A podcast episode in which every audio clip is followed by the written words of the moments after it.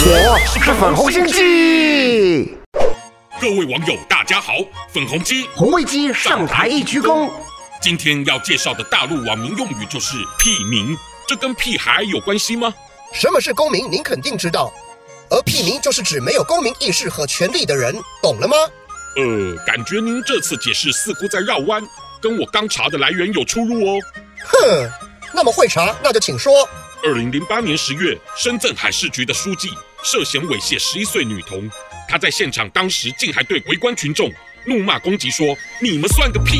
于是“屁民”该词窜红网络，完全就是比草民还更被贬低的代称呐、啊！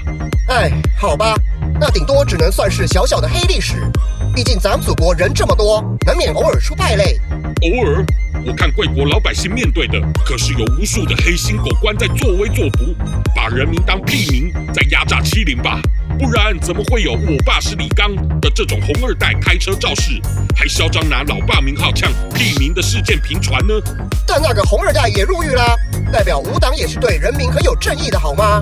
恐怕是那位李刚老爸还不够照吧？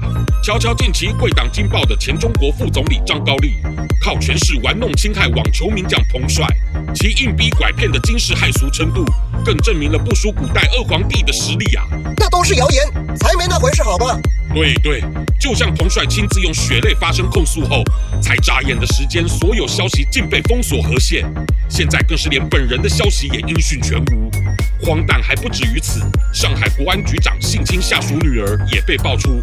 该名受害女性虽已逃出中国，但父亲却已失联。果然，在中共的文化里，官越大，霸凌屁民的手段真是越让人细思极恐啊！可可可恶啊你！哼！喜欢我粉红心机的话，快按下订阅并开启小铃铛，每次更新就让你看懂小粉红。